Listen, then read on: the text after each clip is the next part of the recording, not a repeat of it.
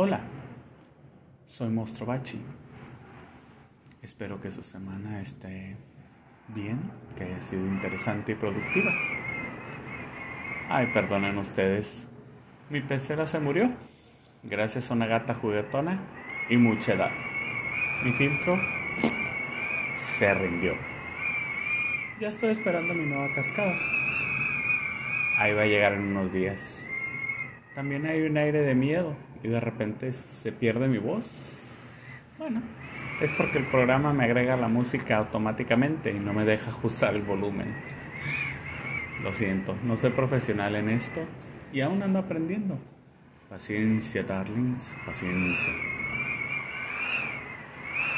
Primero que nada, quiero agradecer a la página igualdades.com por todo el apoyo.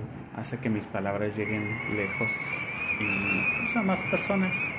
Gracias Alejandro Evaristo por todo el apoyo. Y pues te seguiré enviando mis palabras mientras las quieras seguir compartiendo. Gracias. Chequenla. Está muy interesante la página y uno aprende de repente muchas cosas. Siempre y cuando quiera aprender, claro. Gracias a Luis Rodríguez por sus maravillosas ilustraciones en mi página. Luis, eres un verdadero talento y una gran persona. Gracias, gracias por darle forma a mis palabras. Yo no tengo ese talento. Afortunadamente tú sí. Y lo compartes conmigo. Y a todos ustedes que me escuchan y me hacen saber que mis palabras me llegan, llegan lejos. Leticia Osorno, estoy viendo en tu dirección. Gracias por todo el amor que me mandas en Facebook. No creas que no me llega.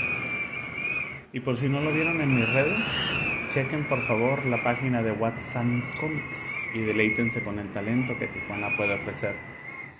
Me encanta ver las ilustraciones y pensar que es una gran mente la que las crea cada, cada día. Y no, no es un patrocinador. Simplemente me gusta fomentar el arte cada que puedo. Me encanta que el aire suena como el, hasta el viento tiene miedo. Esperemos que no se escuche. Bueno, ahora con el tema. Honestamente, no sé ni por dónde empezar esto.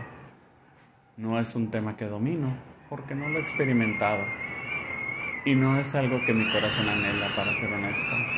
Quizá por el hecho de que no siento que está dentro de mis capacidades. No estoy seguro. Lo único que sé es que ser papá no está dentro de mis planes. Nunca lo he considerado realmente y platicando con mi pareja, sé que él de repente se ve, lo ve como algo deseable que quizá yo nunca le pueda dar. La paternidad es un tema que me aterra. Seamos honestos. Si a veces pierdo la paciencia con mis gatos y quiero ahorcarlos, no lo hago, claro. No me imagino con una persona pequeña que tenga mi carácter o mi bocota para contestar. Ya imagino teniendo peleas a trancazos con mis hijos en el patio trasero. Siempre he bromeado que si tengo un hijo con mi personalidad, uno de los dos se va a ir a la cárcel. Sé que a mucha gente no le da risa, pero a mí sí, la verdad. Tiendo a ver hasta las cosas más controversiales con sentido del humor. Sé que no me hace popular, definitivamente, pero muchas veces me ayuda a enfrentar situaciones más difíciles. Curiosamente, no todos queremos tener hijos. No importa si eres mujer, hombre, trans, fluido, queer, lo que seas, y una, larga lista de etcéteras que formamos la raza humana. Es tonto creer que todas las mujeres aspiran a ser mamá y que todos los hombres queremos ser papás. Aunque ni siquiera tenemos algunos ni el interés en casarnos o seguir con los convencionalismos que la sociedad nos dice que debemos desear. Y todo, todo es digno de respeto. No porque alguien sea diferente a nosotros vamos a hacerle menos, ¿o sí? Claro que no. Eso sería en contradecir nuestra propia lucha de individualidad y tolerancia que tanto hemos buscado. Pero ¿qué pasa con esas personas que aspiran a tener hijos y por alguna razón no pueden. Me imagino que ha de ser de lo más frustrante querer conocer a tus bebés, los reflejos de ti mismo, a quienes cargan tus genes y reconoces como parte de ti mismo y que protegerías con tu misma vida si fuera necesario y no poder conseguirlo.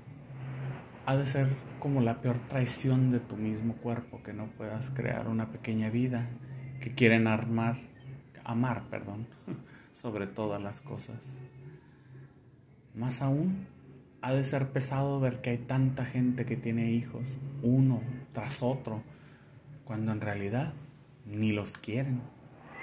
He visto tantos casos de abandono, maltrato y crueldad dentro y fuera de mi consultorio que hacen que la ironía sea aún más marcada. Parece tan injusto que los que no quieren hijos los tienen y los abandonan con sus padres incluso con extraños, con tal de liberarse de la responsabilidad. Y otras que lo desean tanto, sean negadas de la experiencia. A veces la naturaleza es un poco cruel.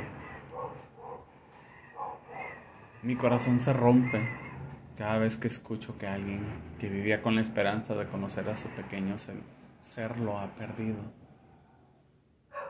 No puedo imaginar la tristeza tan profunda y el gran vacío que deja el ser arrebatada de la posibilidad de ser madre, de ser padre, de ser abuelos. Se siente pesado el ambiente y parece que las culpas que conllevan son muchas.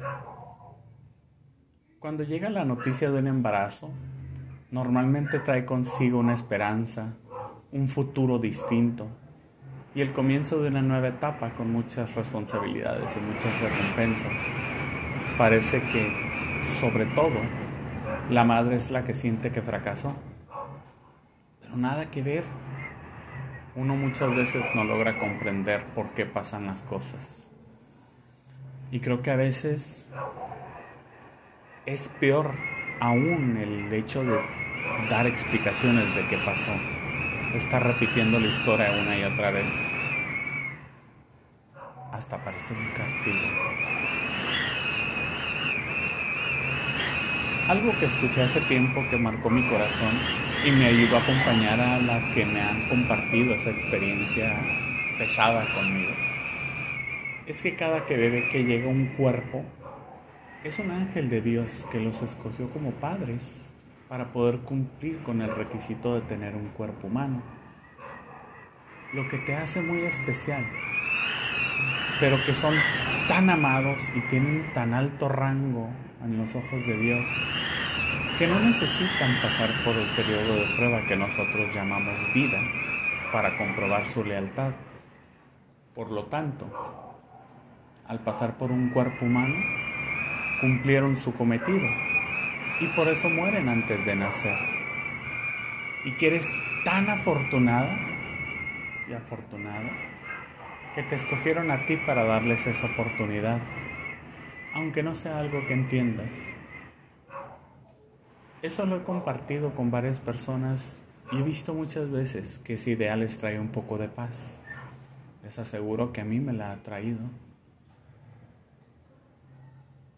Quizá no quita el dolor, porque eso es parte del proceso, pero al menos hace que una experiencia amarga y traumática haga un poco más tolerable toda la cosa. Quizá un poco de consuelo no sea algo tan malo, ¿no? Posiblemente no sea del todo sabio querer comprender el porqué de todo. A veces la naturaleza, el universo, Dios, o como le quieran llamar ustedes, comprende mejor que nosotros lo que tenemos que pasar y lo que tenemos que aprender en esta vida. Recordemos que a veces nuestro cerebro humano es terco y nuestro corazón quiere lo que quiere y le importa poco si es racional o no. No intento sermonear a nadie, ni hacer creer a nadie lo que mi alma siente Solo lo comparto de todo corazón y con todo respeto para esas personas que han perdido lo que más han deseado. Les mando todo mi amor a esas personas que están frustradas y dolidas por no tener lo que anhelan. Quizá con el tiempo se sanen sus heridas y puedan lograr sus metas. Tengan paciencia. Recordemos que en el mundo hay gente que necesita mucho amor. Tanto niño abandonado. Luego no quieren que los unicornios de color como yo los adoptemos no vayan a salir raros como nosotros, ¿verdad? Y para ustedes que los tienen y no los quieren, también les mando mucho cariño. Estoy seguro que tienen sus razones y motivaciones personales que los mueven. Todos tenemos una historia que contar. Es la maravilla del ser humano. La historia nunca se acaba. ¿Y ustedes? Hermanos, hermanas, ¿qué opinan al respecto? Compartan, si se atreven. Les mando saludos afectuosos. Nos escuchamos pronto. Que estén bien.